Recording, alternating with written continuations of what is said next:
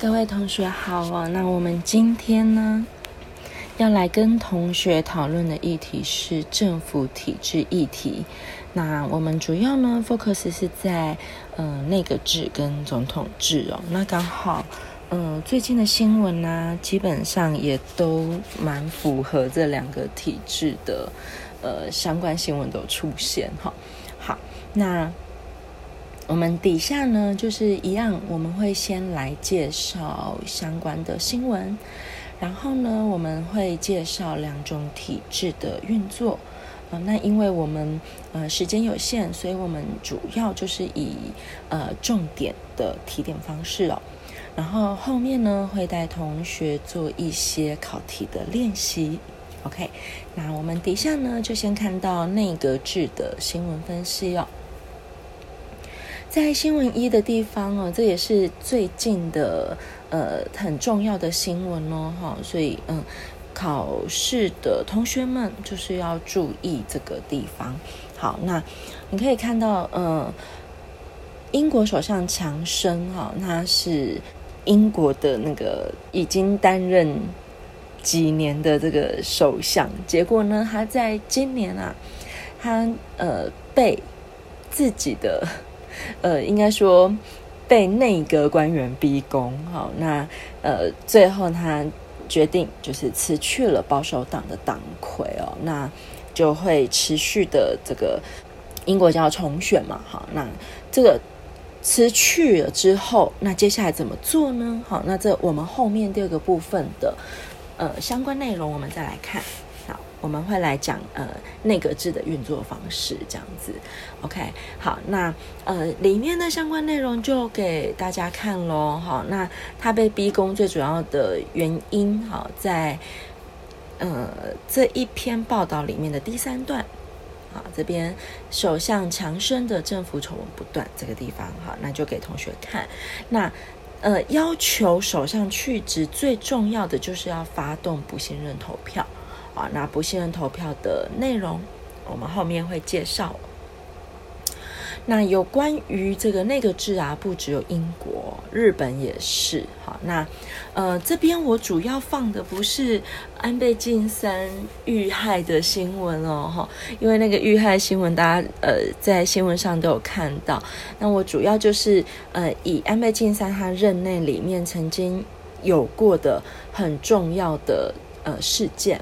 OK，好，那最主要就是，如同标题所说的，安倍晋三又连任了。这一次的连任哦，呃，里面新闻内容就是大家呃看过哈。那我简而言之，他们最主要呃这一次的连任最主要是呃安倍晋三他想要推动他所谓的安倍经济政策。OK，好，那这个经济政策啊，因为兹事体大，他需要。底下的官员们，哈，底下的内阁们都必须要能够确定是支持他的。那要如何确定支持他呢？从内阁制来说，那就是由底下的议员们，好来决定。所以，所以安倍晋三他那时候其实这嗯。也可以说，那这一次的，呃，就是二零一八年那一次，好，他那一次主要就是他推动的，OK。那坦白说啦，坦白说，他也是胜券在握。其实他也相信说，我解散了国会，好，然后重新改选，基本上这整个过程，好，整个过程对他来说是胜券在握，好，就是他相信他还是可以获得过半的。这个人民的支持，对，OK，好，那当然他们不是人民直接投给首相哦，不是哦，哈，我只是呃，如果救生的话，就可以理解到我说的意思哦。好，我们后面一样会说，我会再把呃后面的内容再带入这个议题，OK，好，那简而言之呢，他在呃推动再一次的投票选举，哎，果然，好，他又连任。为这个日本的首相，所以呢，他才能够一步的推下去所谓的安倍晋三的经济政策。OK，好，所以有时候啊，这个不信任投票啊，其实也可以是一种呃手段 OK。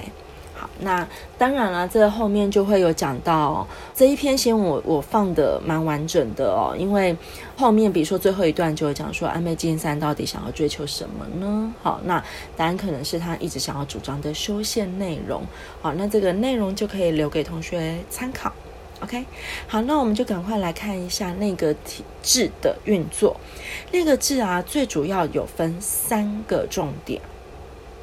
好，那这三个重点里面还有一些小细节。好，那我们一起来看。好，那我们接下来看它的运作方式喽。第一个，虚位元首跟附属制度。那这个虚位元首哦，呃，比如说日本的天皇，好，英国的女王，啊，那元呃，它基本上有可能是世袭，也有可能是选举产生。啊，比如说德国，它就是有选呃选举产生虚位元首。OK，好，那这些元首啊，对于同学来说可能会不是那么的熟悉啊，因为我们自己本身没有这个制度嘛。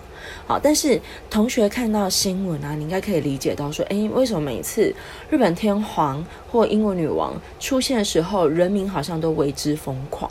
好，没有错，因为他虽然呢，你可以看到箭头的第二行哦，他不负责政治责任，他只是象征性的领袖，但是他对人民来说，这个象征性是一种呃很坚强的信念。OK，好，那。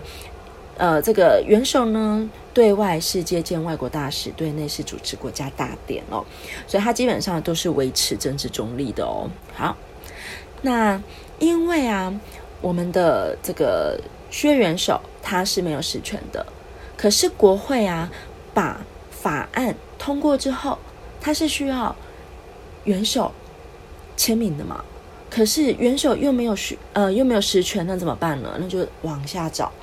往下找一个能帮他签名的人，好，那往下找到谁呢？那当然就是由内阁喽，啊，那内阁首相，OK，好，内阁首相为主，好，那由他们来签名负责，以示负责，所以，呃，这个法案就是由内阁负责，OK，好，那这个附属制度啊，最主要是第一行告诉同学喽，君王不会犯错。好，那君王不会犯错，当然就不能由君王来承担这个责任嘛。好，所以责任就会由底下的首相来承担。好，那我们就来看到首相的部分了。来，第三点了。好，第三点呢，这边呃，这三个其实讲的是一件事：行政立法连结，权力融合于内阁哦。好，然后行政立法合一，这个合在一起，最主要就是因为啊，人民只有一票，英国的人民只有一票。这一票是投给国会，那国会呢，就会有不同政党有获得不同席次嘛，对不对？不同选票嘛，好，那就会有获得过半数席次的政党来组成内阁。那内阁的头头那就是首相啦。OK，好，那就是呃，所以为什么我会说行政立法连结合一，它的概念是一样的？因为它最主要就是因为议会。跟那个根本就是同一批人嘛，所以他们是可以兼任的。OK，好，这个内阁制，国会议员跟内阁阁员是可以兼任的。什么意思？如果以我们呃以同学听得懂的语言哦，比如说国会议员可以身兼教育部部长，OK，这样可以理解哈。但是我们台湾就不行喽，好，我们台湾是不可以兼任的哦。好，所以那个只是可以的。那么，如果啊这边有一个小地方，同学就要注意，这边有说要获得过半数，对不对？那如果没有获得过半数，怎么办呢？OK，那就由在这一次选举中席次较多的政党负责去找别人组阁，OK，找其他小党来一起组阁，那就会变成所谓的联合政党。OK，好，那这个联合内阁呢，我们在框框的底下哈，我有给同学，如果没有一个政党可以获得国会中过半数的席次，那就会有获得比较多的席次去联合其他小党，啊，那组成联合内阁。英国其实已经有好几次了哦，OK，像底下我这边我就给同学哈，二零一七年，啊，那后来其实也都还有，好，所以这也不是第一次了。好，再来呢，最重要的制度。最重要的制度，第四点，大家有看到哈？集体负责、信任制度，这个是内阁制很重要的特色。好，就是不信任投票。不信任投票，简而言之啊，它的运作模式就是啊，如果内阁好，首相为呃带领的这个内阁做得不好，好，或者是说你可以说白话文，就做做太烂了，议会呢就可以发动不信任投票，就可以发动倒阁，好，来迫使内阁总辞。总辞不是一两个下台，是全部一起下台。OK，那这时候就会有牵制的机制出现。牵制机制就是不要让国会议员好像随时随地都可以发动倒戈嘛。好，所以呢，如果今天倒戈成功了，那内阁总辞之后，首相可以呈请元首解散国会哦。所以。大家可以看到第三行哦，可以呈请元首有没有？内阁于倒阁案通过时得呈请元首解散国会，这就是一个牵制机制。好，OK，就是我常常上课都会讲的，要死一起死啊！哈，你要我下台，那你们也一起下台啦。好，那就重新改选。OK，我们刚刚不是有讲到安倍晋三吗？他就是如此啦，他发动了这个倒阁案。OK，那倒阁案是内阁要总辞。然后他发动了去解散国会，解散国会之后呢，啊，就是呈请元首解散国会嘛。好，那解散国会之后是人民重新改选，结果啊，人民重新改选还是支持安倍晋三的政党，所以他理所当然的又再度成为了首相。OK，好，这样可以理解。所以其实我为什么刚刚一直讲说他胜券在握，因为他相信重新改选还会是他啦。好，那当然还是有风险。如果不是他，那他就是整个失算啊。那其实失算也没有不好，那就代表人民其实就是不信任你嘛。OK，好，如果人民信任你，那他就会再投你一票啊，就是这样。OK，好，所以呃，以英国的制度就是主要是这三点哦，再帮同学 run 一次哦。第一个，削约元首跟附属制度，好，因为削约元首，所以有附属制度。好，再来第二个，立法行政基本上是合一的。好，那来自同一批人嘛，所以可以兼任。好，再来呢，第三点啊，这边要小心的就是还有那一个概念哦，就是呃联合内阁的概念。OK，好，再来呃第三点，这个我们讲不信任制度倒阁案。OK，好，这三点如果没有问题的话呢，这个优缺点啊蛮简单的，简而言之。以那个字来说，削约元首虽然统而不之，但是它有稳定政局很重要的功能啊。那因为他们可以倒戈嘛，好，所以不会有政治僵局。比如说我不爽你，你不爽我，但是我们没有解决机制。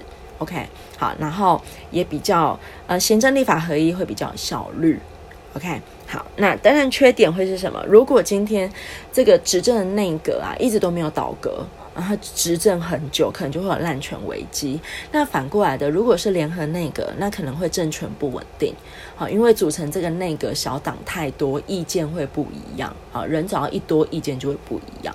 OK，好，小试身手这边就给同学练习，因为我们后面有大量的题目。好，好，所以那里面都有解析哦。好，这边就给同学参考。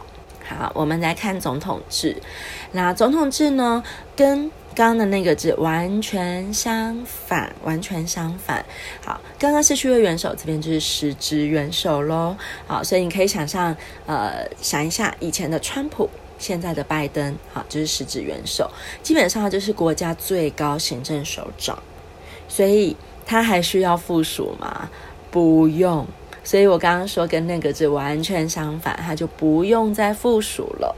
好，所以你可以看到第四行有没有不需要相关部会首长的呃附属。好，那美国的选举人团制，好，这边就给同学参考啊，因为我觉得这边写的蛮清楚哦。那后面也有一个我放了一道选择题，就是要问这一个的哈。好，再来我们看第二点了，行政权跟立法权分立。好，刚刚是行政立法合一，现在是分开的。分开的原因哦，最主要就是因为美国人民有两票，一票选总统，一票选国会。OK，好，那既然分开，既然一开始的制度就是要分开，所以你看括号二，不得兼任，这要圈起来哦，不得兼任哦。好，就是说阁员是不可以兼任国会议员的。好，那再来呢，他们彼此之间是有任期制度的。啊，就是像我们也是有任期制嘛。好，然后再来，既然一开始就把你分开，我们不来自于彼此。大家记得一句话：从哪里来对谁负责嘛？那如果我不来自于你，我就不用对你负责喽。因此，挂号是你可以看到，他不用接受质询。同学注意，刚刚的那个字要不要接受质询？要哦，要哦哈。当然，同学可以做一下笔记。啊，那个字是需要质呃接受质询的，因为呃。那个成员是来自于国会议员，OK？从哪里来对谁负责嘛？好，所以这里的那个阁员，呃，总总统阁员，总统跟阁员，他不来自于议会啊，所以他就不用去议会质询，OK？好，那当然，议会不来自于总统，不来自于阁员，那当然也不能解散国会，OK？那国会可不可以提出倒阁？也不可以。换句话说，刚刚那个自由的总统制，当然都不行哦。好，那再来，呃，括号六，好，总统跟部会首长是不用定期去做国会报告，有没有？你在台湾看到是要，那是因为台湾叫做类双首长制，好，所以台湾要，可是总统制是完全不用的。OK，好，那他最多。就是呃，每年在总统每年在众议院发表国情咨文，OK，好，那再来呢？大家还记得刚刚是行政立法合一，现在就是行政立法分立，而且相互制衡。这个制衡呢，括号一跟括号二主要就是国会对总统有哪些权利，大家就可以看到，就是相当于我们立法院。的那些权利大同小异，你可以看到人事同意权啦、条约批准权啦、法案议决、预算审核，好，然后括号二的弹劾案，OK，好，那这是国会对总统，那总统对国会呢，就叫做否决复议权，好，包含底下的框框，我都在帮你解释否决复议哦。简而言之，国会通过法案需要总统签署，他同意。签署才能公布嘛，好，那这个法案才会有效力。可是啊，会不会遇到总统不同意？当然会。这时候总统就可以把这个法案送回原提议的议院，请他复议。哈，第二行中间这里两个字复议。好，那这时候国会也会反否决。国会也会再一次表决。那注意，如果国会再一次表决，他以三分之二多数通过，就代表这个法案非常重要。我管你总统接不接受，你都得接受。OK，好。那如果今天呢、啊，总统把法案送出啊，对不起，总统收到法案之后，他是不是应该如果不同意，他要送回去？结果总统没有签也不退啊，他不签就不同意啊，他不同意也不退，那就代表什么？相当于总统你不实施你的权利嘛，那我们就让这个法案自动生效。OK，好。第三个可能是什么？一样的法案在十天内送到总统手上，可是总统面临到一个问题，他说：“哈啊，不是我不退啊，是国会在十天内要休会了。”OK，啊，我要体贴人家一下嘛，十天内休会，他怎么可能在审议案呢？这时候总统。他不签，代表他不同意。可是他不退的原因是国会十日内要休会。这时候法案就像被总统折起来放进口袋一样，这叫口袋否决。这个法案就会自动失效。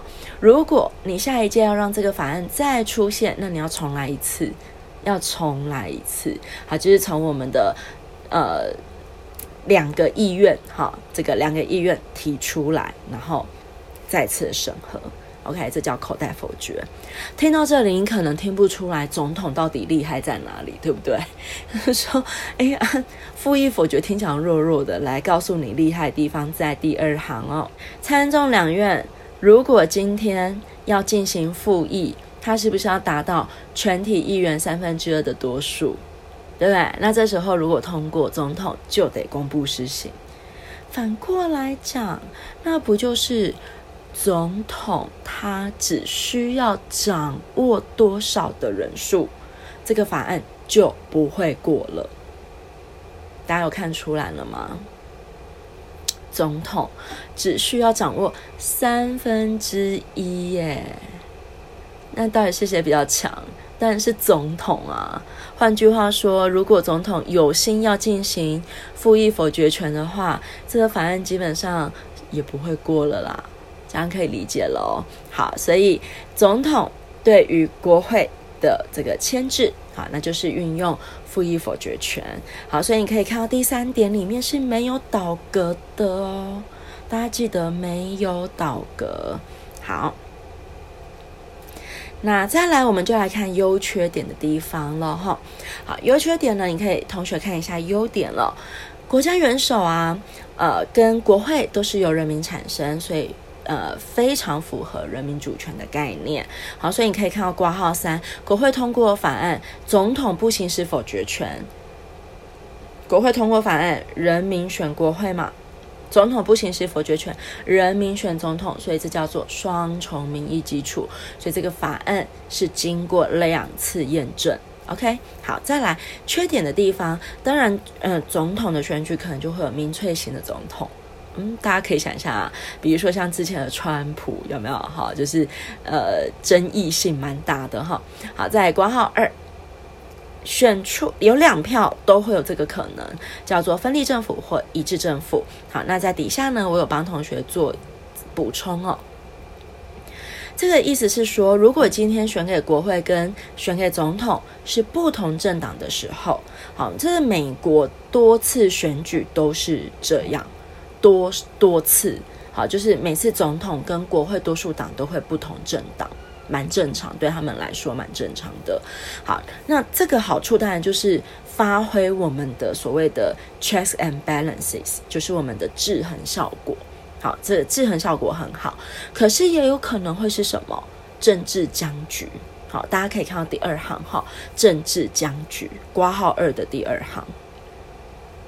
好，那这个政治僵局很有可能会让呃国会拒绝核拨预算。给执政单位，好，那这个可能就会让呃行政部门是没有钱的，好，他们那、在台湾不会听过这种事，但是美国很很正常，就是行政部门拿不到预算，然后就先关门，好，可能关门一个月两个月，这个是有可能的哈，因为他就是拿不到预算，OK，好，那你说那这样政治僵局怎么办？